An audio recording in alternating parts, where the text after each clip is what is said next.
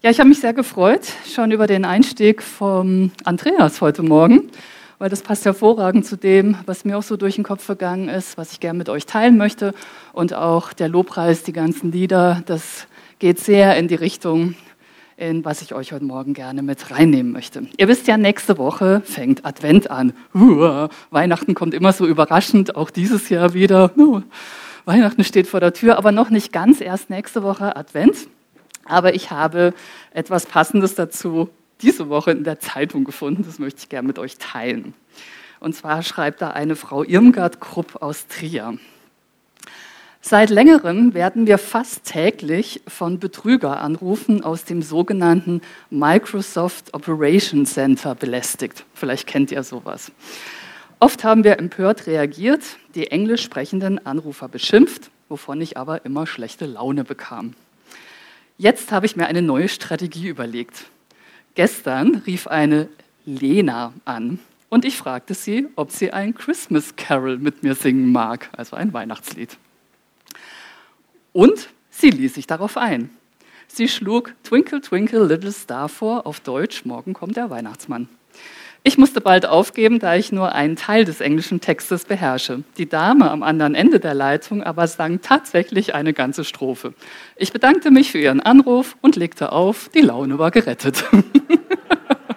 Also vielleicht als kleine Idee, wenn auch ihr irgendwelche Anrufe bekommt, die ihr eigentlich überhaupt nicht braucht, so in der nächsten Zeit mal zu fragen, sollen wir nicht ein Weihnachtslied zusammen singen und dann mal sehen, was da alles so am Telefon passiert. Ich fand es gut. So viel zum Thema das Böse mit Gutem überwinden. Sehr biblisch. Wie Andreas richtig gesagt hat, bevor wir in Advent gehen, feiern wir den Abschluss des Kirchenjahres. Und die kirchliche Tradition hat diesem letzten Sonntag im Kirchenjahr ähm, immer einen besonderen Stellenwert gegeben. Also in der evangelischen Kirche nennt man das den Ewigkeitssonntag, in der katholischen und anglikanischen Kirche feiert man heute den Christkönig-Sonntag. Also wenn wir als Foursquare so ein Kirchenjahr gestalten dürfen, dann würde ich dafür plädieren, dass wir heute den Sonntag des wiederkommenden Königs feiern. Und die orthodoxe Kirche feiert heute den Tag des jüngsten Gerichtes. Und alle diese Sonntage haben eigentlich eine Gemeinsamkeit, also alle diese Begriffe, dass man nämlich nochmal seinen Blick ganz weit nach oben richtet. Dass man nochmal ganz weit nach oben schaut auf Christus, auf den Herrn, auf die Ewigkeit, auf den kommenden König, auf den, der irgendwann einmal gerechtes Gericht halten wird. Und dass es Gericht gibt, ist für uns Christen eine super Nachricht, weil da alles zurechtkommt. So wie man eine Nase richtet, wird alles wieder zurechtgebracht werden. Das heißt, wir schauen noch mal ganz bewusst auf den, bei dem alles zusammenläuft. Und der aus allem, und das sagte Andreas, Tod und Schmerz und Leid und Geschrei herausführt, der jede Träne abwischen wird und der diese ganze Welt erneuert. Das ist die Perspektive. Und erst dann aus dieser Perspektive heraus, aus diesem Anschauen auf diesen großen König, dann gehen wir die Adventszeit, wo wir das feiern, dass, diese, dass dieser große König kleiner Mensch wurde, einer von uns. Und Glaube bedeutet nach Hebräer 11.1, und wir werden nachher noch zu den Folien kommen, brauchen wir noch nicht, nämlich genau das. Genau, lass es nochmal weg. Wir nehmen das Sichtbare, unsere Realität, da wo wir drin stehen, ganz bewusst in den Blick. Also so wie Christina sagte, war eure Woche gut? Ja, oh, meine Woche war nicht so toll. Egal wie deine Woche war, wir nehmen unser Leben ganz real in den Blick. Wir überspringen unsere Realität nicht. Ja, unser Leben besteht aus Schmerz und Mühe und Not und Anstrengung und das ist Teil unseres Lebens. Und wir bleiben nicht dabei stehen, sondern genauso wie wir unsere Realität in den Blick nehmen, richten wir dann den Blick auf diese unsichtbare Realität Gottes, die zwar unsichtbar ist, aber genauso real, genauso wirklich wie alles, was wir hier auf dieser Erde so sinnlich erleben. Und dann von dieser Realität Gottes aus, von seiner Wirklichkeit aus, machen wir uns auf den Weg, folgen Jesus im Glauben. Wir folgen ihm auf dem Weg, unterwegs. Wir folgen ihm in Zeiten permanenter Veränderung. Wir folgen ihm im schon jetzt und noch nicht. Wie geht man durch diese Zeiten? Wie wächst man eigentlich im Glauben in Zeiten der Veränderung? Und darüber möchte ich gern heute mit euch nachdenken. Wachsen in Zeiten der Veränderung oder mit einem anderen Titel vom, Losla vom Loslassen, Festhalten und allem dazwischen. Ich vermute, dass fast jeder von uns in diesem Jahr einige Veränderungen erlebt hat.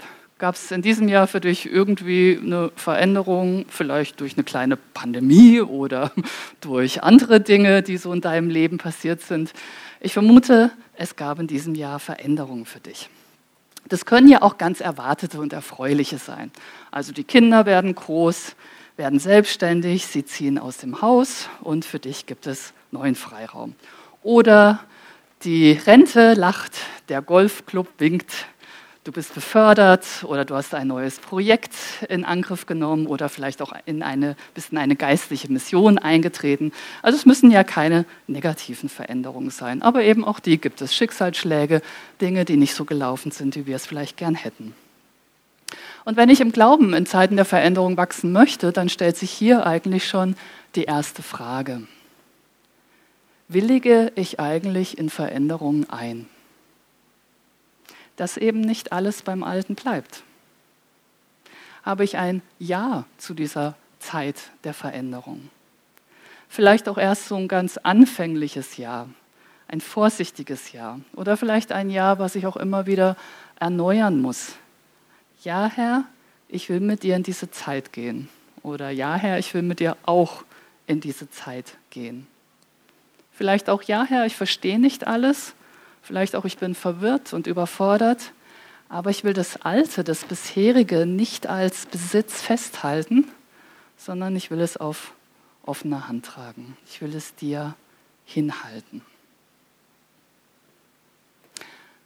Ich werde immer hier in dieser Predigt ein bisschen was von Mose und der Zeit der Wüstenwanderung mit einflechten, wenn du die Geschichte vielleicht nicht so gut kennst oder wenn es lange her ist, dass du die Geschichte mal gelesen hast. Man kann die nachlesen ganz am Anfang der Bibel. Da gibt es ein Buch, das heißt Zweiter Mose oder in anderen Übersetzungen heißt es Exodus. Da würde ich dich ermutigen, die Geschichte einfach mal in der nächsten Zeit nochmal nachzulesen. Als Mose von Gott eingeladen wurde, eine ganz entscheidende Rolle bei der Befreiung des Volkes Gottes zu spielen, da war es für ihn überhaupt nicht leicht, in diese Zeit der Veränderung einzutreten. Er war voller Unsicherheit. Wer bin ich denn eigentlich? Was habe ich schon zu bieten? Und er hatte auch Angst vor diesem Gewicht der Verantwortung, was da auf ihn gelegt wurde. Und er war sicher, jemand anderes wäre die bessere Wahl. Vielleicht geht es dir ähnlich, dass wenn wir auf uns schauen, das, was wir können, das, was uns ausmacht, unsere Fähigkeit, unsere Begabung, oder wenn wir auf die Umstände schauen, die so unsicher sind, da fällt uns manchmal schon leicht das Herz in die Hose. Zu Recht. Denn die Sicherheit liegt nie in uns und die Sicherheit liegt auch nie in den Umständen. Die Sicherheit liegt immer bei Gott. Gott ist der, der sicher und beständig ist. Und er ist der, der uns verspricht, in allen Unwägbarkeiten des Lebens und in allen sicheren oder unsicheren Lebensumständen bei und mit uns zu sein. Wenn wir also ein Ja sagen zu diesen Zeiten, dann nicht, weil wir auf uns schauen oder auf die Umstände schauen, sondern letztlich, weil wir auf Gott schauen und weil wir Gott unser Ja ausdrücken. Diesem Gott, der zutiefst in Zeiten der Veränderung mit uns ist und an uns wirkt und uns durch diese Zeit bringt. Ich weiß nicht, was du so für ein Typ bist. Manche haben ja mehr Probleme damit, überhaupt mal so in eine Zeit der Veränderung zu gehen, also das Alte loszulassen. Und andere haben größere Schwierigkeiten, sich im Neuen dann einzuleben. Aber vermutlich können sich die meisten von uns darauf einigen, dass wir alle auf die eine oder andere Weise mit diesen Zwischenzeiten zu kämpfen haben. Denn es ist eine Sache, in eine Zeit der Veränderung hineinzukommen. Und es ist eine ganz andere Sache, diese Zeit der Veränderung durchzuhalten. Die Israeliten wurden ja aus Ägypten geführt und sie wanderten, wie lange? 40 Jahre durch die Wüste. 40 Jahre. Das ist eine ziemlich lange Zeit von etwas loslassen und etwas Neues in Besitz nehmen. 40 Jahre, diesen Part hat Gott irgendwie am Anfang verschwiegen. Okay, sie waren auch ein bisschen selber schuld dran, muss man sagen. Das heißt, egal wie gut du vielleicht etwas abgeschlossen hast, etwas Altes beendet hast und wie sehr du dich vielleicht auch auf das Neue freust und auch begeistert bist über das Neue, in der Zwischenzeit liegt die Herausforderung. Das Ausharren, das Durchhalten, bis wir endlich da sind. Kennt ihr das? Wann sind wir da? Dauert es noch lang? Kriege ich ein Eis? Ich muss aufs Klo. Zwischenzeiten. Die Zwischenzeiten ermüden uns. Sie strengen uns an und sie können uns auch ins Fragen bringen. Hat es sich überhaupt gelohnt, das Alte loszulassen? Ist das Neue wirklich so verheißungsvoll, wie ich es mir denke? Oder wird es überhaupt etwas Neues geben? Gibt es da überhaupt eine positive Zukunft? Werden die Kinder jemals durchschlafen und ich wieder sieben Stunden Schlaf in der Nacht bekommen? Oder ist das nur eine Fata Morgana? Und genau in diesen Fragen ist Gott am Wirken. Er ist mittendrin auf unserer Reise. Genau hier, wo sich so vieles verändert, wo so vieles fremd und verunsichernd ist. Und Gottes Ziel ist es nicht, uns einfach nur von Punkt A nach Punkt B zu bringen. Es geht nicht darum, dass unser Leben irgendwie auf einen höheren Level kommt, so ähnlich wie beim Computerspiel. Wenn ich alles richtig gemacht habe und schnell genug bin, dann wird mein Leben irgendwie abgegradet oder ich komme auf einen besseren oder ein höheres Niveau. Sondern er möchte unseren Glauben verändern. Er möchte zutiefst Gemeinschaft mit uns haben und uns immer tiefer da hineinführen und auch in die Gemeinschaft untereinander tiefer hineinführen. Und letztlich möchte er uns alle immer mehr in das Angesicht Jesu verwandeln. Das Ziel liegt also nicht darin, einfach nur im Neuen anzukommen, sondern das Ziel beginnt ganz am Anfang der Reise. Und ich möchte euch gern heute ein bisschen in Hebräer 11 mitnehmen, wo es um Ausdauer und Durchhaltevermögen geht und wo gerade dieser Teil des Hebräerbriefs uns so mit hineinnimmt in das, was unsere Glaubensvorfahren so erlebt haben, wie es für sie in den Zeiten der Veränderung ausschaut. Und Kapitel 11 beginnt mit einem Bekenntnis des Glaubens. Das könnt ihr mal einblenden, wenn ihr es habt. Also Kapitel 11, Hebräerbrief. Was ist also der Glaube? Er ist die Grundlage unserer Hoffnung, ein Überführtsein von Wirklichkeiten, die man nicht sieht. Darin haben unsere Vorfahren gelebt und die Anerkennung Gottes gefunden. Aufgrund des Glaubens verstehen wir, dass die Welt durch Gottes Wort entstand, dass also das Sichtbare aus dem Unsichtbaren kam. Glaube ist also eine Perspektive der Zukunft, die alles Verheißene schon sieht und dieses Bild, dieses Bild der Zukunft, dieses Bild Gottes für realer hält als alles, was gerade drumherum passiert. Oder etwas kürzer. Glaube ist das Leben aus der Schau der Realität Gottes.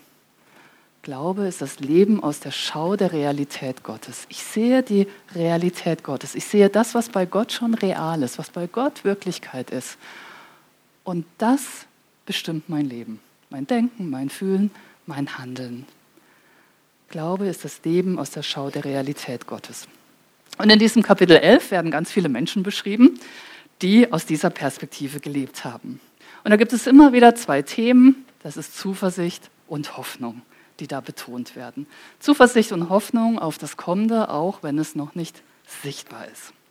Ich lese mal ab Vers 23, da geht es dann eben mit unserem Freund Mose weiter. Also Kapitel 11, 23. Da heißt es, Aufgrund des Glaubens wurde Mose nach seiner Geburt drei Monate lang von seinen Eltern versteckt gehalten. Sie sahen seine Schönheit und hatten keine Angst, dem Befehl des Königs zu trotzen. Aufgrund des Glaubens wollte Mose, als er herangewachsen war, sich nicht mehr Sohn der Pharao-Tochter nennen lassen. Lieber wollte er mit dem Volk Gottes misshandelt werden, als sich dem flüchtigen Genuss der Sünde hinzugeben. Er war sicher, dass die Schätze Ägyptens nicht so viel wert waren wie die Schmach, die auch der Messias trug, weil er auf die Belohnung schaute. Aufgrund des Glaubens verließ er Ägypten, ohne sich vor dem Zorn des Königs zu fürchten. Er blieb standhaft, weil er den unsichtbaren Gott vor Augen hatte. Aufgrund des Glaubens führte er das Passafest ein und ließ das Blut der Passalämmer an die Türpfosten streichen, damit der todbringende Engel ihre Erstgeborenen nicht antastete. Und dann wird weiter aufgeführt in den Versen später, was quasi mit den Leuten nach Mose alle im und durch den Glauben geschah. Durch Josua, durch Rahab, durch Gideon, Barak, Simson, David, Samuel. Durch Glauben wurde Gerechtigkeit geschaffen. Durch Glauben wurden Löwen das Maul verschlossen. Ich bin sehr froh, dass ich in einem Land lebe, wo es nicht zu meinen Glaubensherausforderungen gehört, irgendwelchen Löwen das Maul zu verschließen. Durch Glauben wurde glühendes Feuer ausgelöscht, wurde tödliches Schwert überwunden, wurden Heere geschlagen, wurde Schwäche in Stärke verwandelt. Ja, selbst der Tod wurde durch Glauben überwunden. Und dann geht es weiter in Vers 39. Doch sie alle, also all diese Glaubensvorfahren, die durch ihr Vertrauen auf Gott ein rühmliches Zeugnis erhielten, haben die Erfüllung der Zusage nicht erlebt. Und zwar deshalb, weil Gott für unsere Zeit etwas Besseres vorgesehen hat.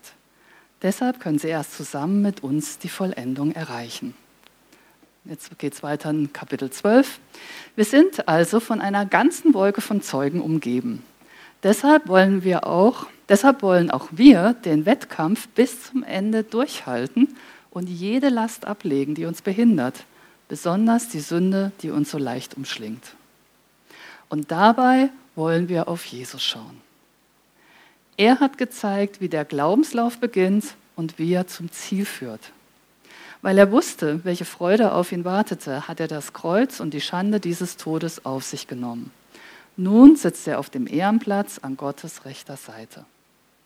Schaut euch an, wie er die Anfeindungen sündiger Menschen ertragen hat. Dann werdet auch ihr nicht müde und verliert nicht den Mut. Das ist eine gute Perspektive, nicht müde zu werden und nicht den Mut zu verlieren. Irgendjemand, der mit einem gewissen Maß an Wachheit und an Mut was anfangen kann, dann sind wir hier richtig. Jede Person, die hier in diesem Hebräer 11 beschrieben wird, musste etwas loslassen, auf Gott vertrauen, auf etwas schauen und auf etwas zugehen, was sie noch nicht erhalten haben. Nachkommen, die noch nicht da waren, ein Messias, der noch ausgeblieben ist, Gerechtigkeit, die noch nicht in Erfüllung gegangen ist. Und genau in diesen Zeiten des Loslassens, des Vertrauens, des Schauens und des Gehens bewirkt Gott in uns etwas, was unser Verständnis und unsere Vorstellung weit übersteigt. Er wirkt auf eine Art und Weise, die viel größer ist als unsere Vorstellung. Lass uns nochmal Mose anschauen.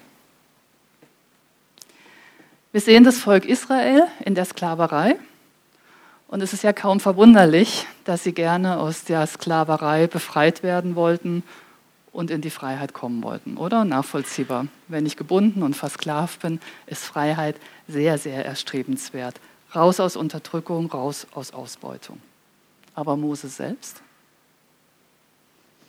Mose war kein Sklave. Er war der Adoptivsohn der Pharaonentochter. Es ging ihm gut. Er hatte ein gutes, ein sicheres und ziemlich sorgenfreies Leben. Und hier im Hebräerbrief heißt es, dass er dieses Leben sorgenfrei, entspannt, sicher, gut, dass er dieses Leben freiwillig aufgab. Da heißt es, den flüchtigen Genuss und die Schätze Ägyptens waren es für ihn nicht wert, an diesem alten Leben festzuhalten. Im Englischen kann man schön sagen, Pleasure and Treasure, also die Vergnügung und die Versorgung waren für ihn nicht der höchste Stellenwert. Ich lese nochmal 25 und 26. Lieber wollte er mit dem Volk Gottes misshandelt werden, als sich dem flüchtigen Genuss der Sünde hinzugeben. Er war sicher, dass die Schätze Ägyptens nicht so viel wert waren wie die Schmach, die auch der Messias trug, weil er auf die Belohnung schaute. Er gab diese Vergnügung und die Versorgung, ein sicheres Leben deshalb auf, weil er auf der einen Seite mit seinem Volk solidarisch sein wollte. Dieses Mitleid hat ihn bewegt. Er wollte nicht in seiner privilegierten Position bleiben, sondern sich eins machen mit den Menschen, die in Unterdrückung und Ausbeutung waren. Und das andere, weil er auf die größere Belohnung schaute. Er wusste, es gibt etwas, das ist so viel mehr wert als all das, was dieses irdische Leben mir irgendwie bieten kann. Das ist ziemlich krass. Wenn man sich das mal so durchdenkt, Moses setzt hier alles quasi auf diese Gottkarte. Wenn diese Karte nicht sticht, dann habe ich echt ein Problem.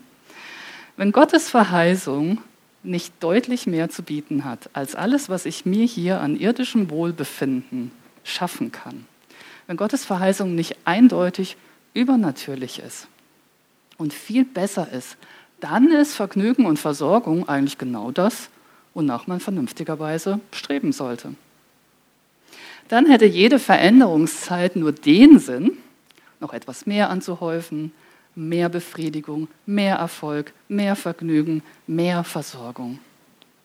Und stattdessen hat Mose das alles losgelassen, um sich mit seinem Volk zu verbinden, solidarisch zu sein, sich mit ins Leid hineinzustellen und Gottes größeren Absichten eins zu machen.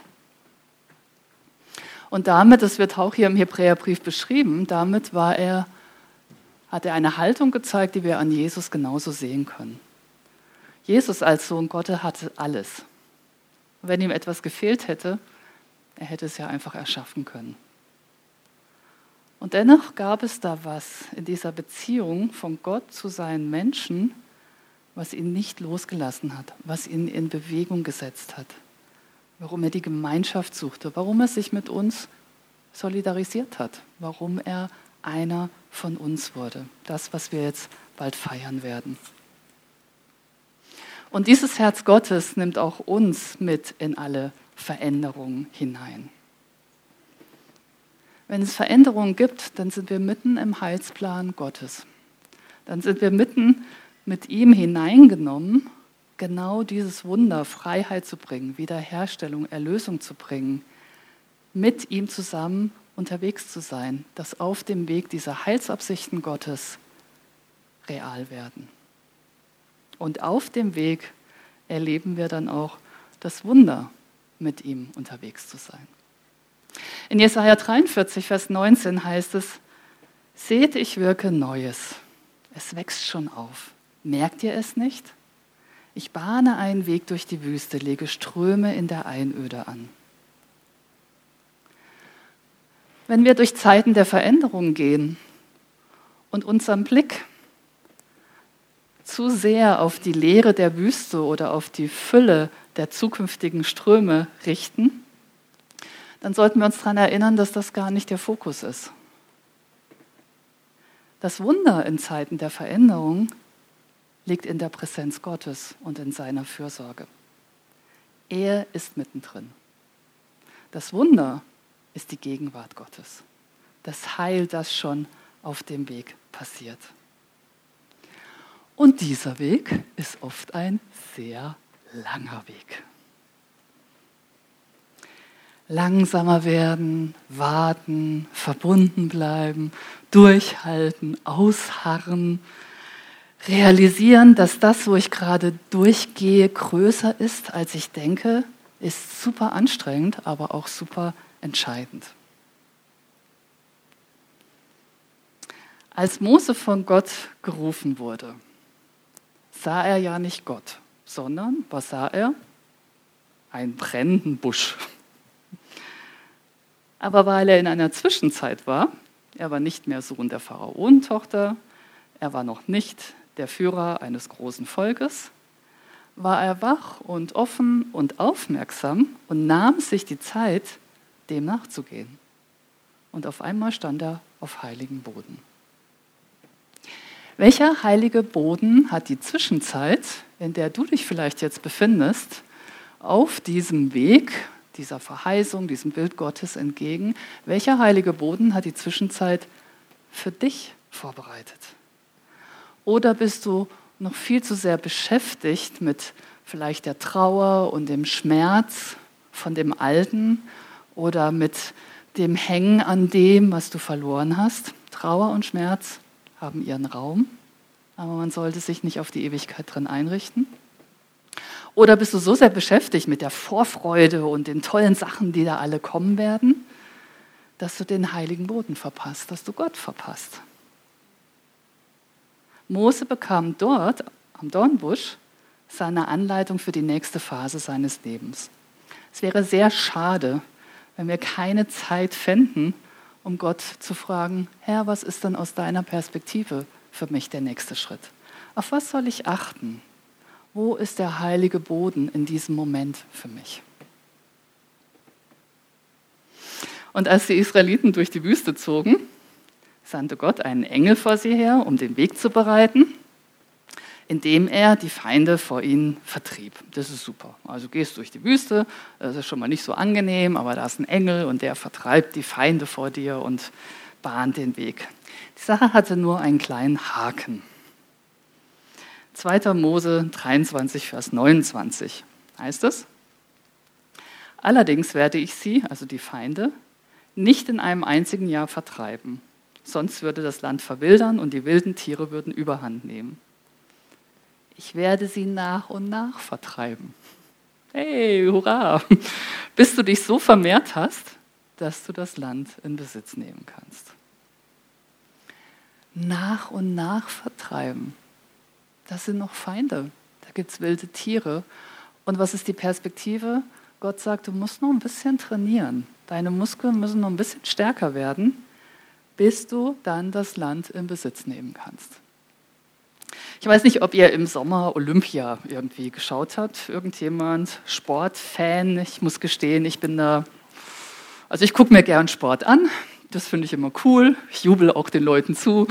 Sport machen ist auch nochmal ein anderes Thema. Auf jeden Fall ähm, hat die Sprinterin Elaine Thompson Hera, ich hoffe, ich sage das richtig, ähm, den Rekord vom 100-Meter-Lauf der, der, Frauen gebrochen. Sie siegte mit, ähm, okay, sie siegte bei 0,6 Meter pro Sekunde Gegenwind, keine Ahnung, wie viel das ist. Auf jeden Fall siegte sie mit einer Zeit von 10,61 Sekunden. Also etwas mehr als 10 Sekunden für 100 Meter.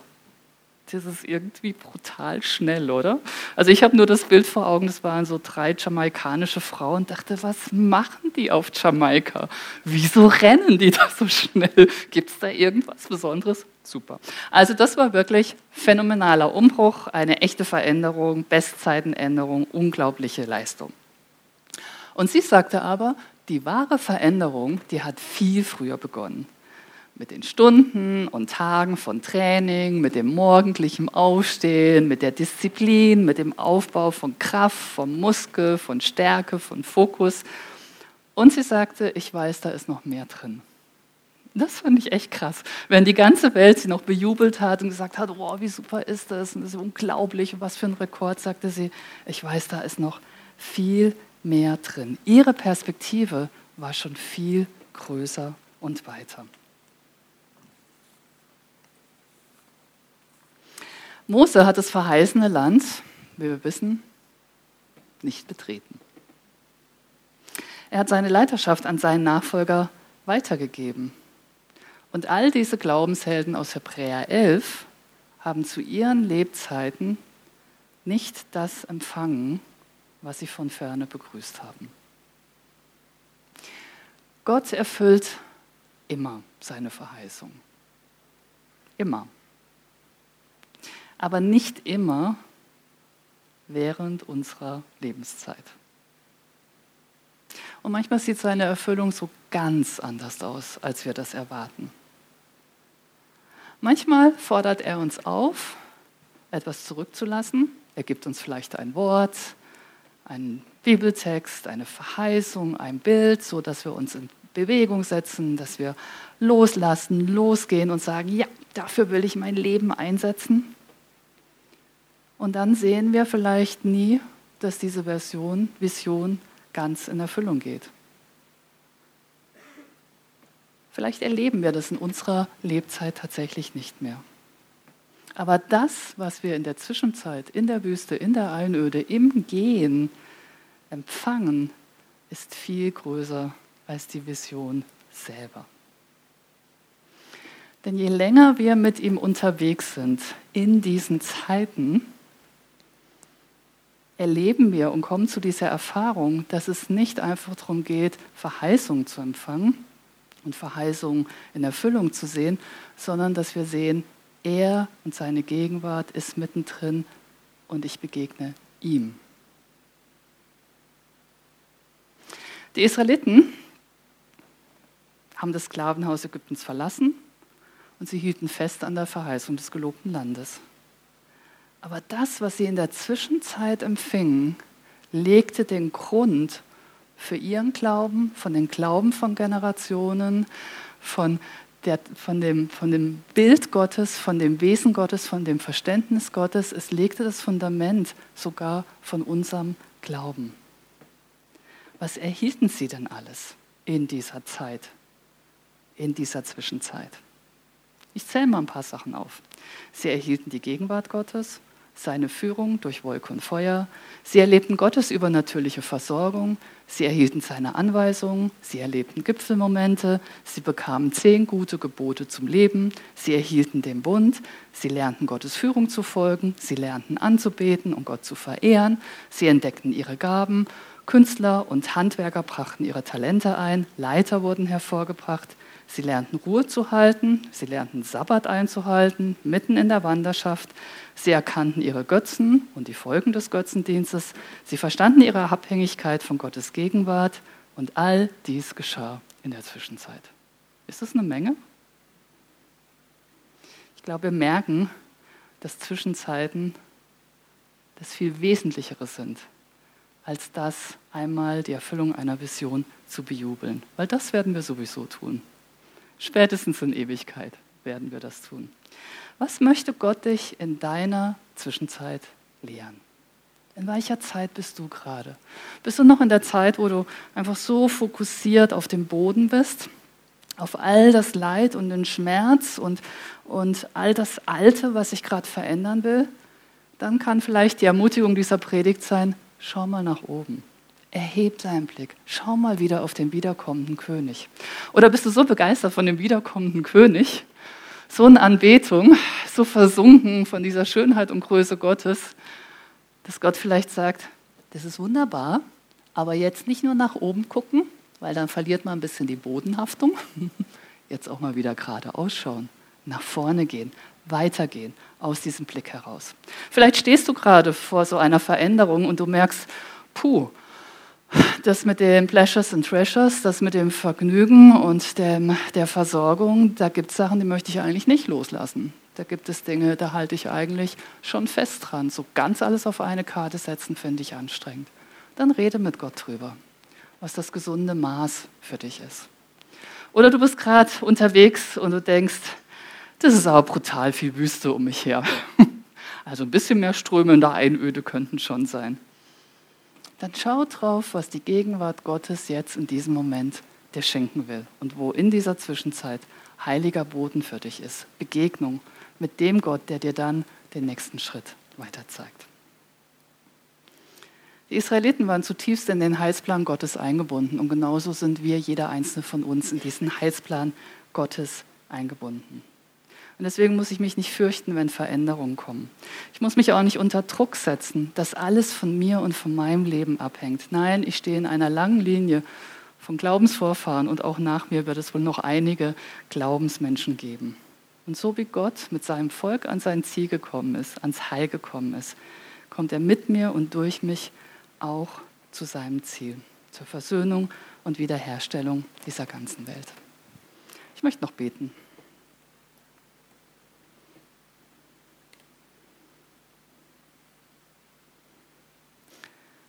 Vater, solche Zwischenzeiten, Solche Zeiten der Veränderung fühlen sich nicht immer nur toll an. Selbst wenn wir das Neue bejaht haben und auch wissen, das ist richtig und wir wollen darauf zugehen, sind diese Zeiten, in denen wir darauf zugehen, oft echt herausfordernd. Vater, ich bete, dass du jedem Einzelnen, der in dieser Zwischenzeit vielleicht den Mut verloren hat, die Perspektive verloren hat oder sich irgendwie verlaufen hat, dass du ihm, dass du ihr begegnest, dass du uns mit hineinnimmst, dass wir wanderndes Gottesvolk sind. Und dass wir aber jetzt schon in deinem Heil unterwegs sind. Und dass wir jetzt schon deine Gegenwart erleben. Und dass wir jetzt schon uns immer wieder neu ausrichten können. Danke, dass keine Zwischenzeit, keine Wüste, keine Einöde, nichts vergebens ist, weil du uns da viel näher, viel intensiver und viel tiefer begegnest als alles andere, was uns umgibt. Hilf uns, dass wir es zulassen, diese Begegnung. Und dass wir daraus unseren Weg gehen und viel mitnehmen auf diesem Weg. Ja, dafür danken wir dir und dafür preisen wir dich. Amen.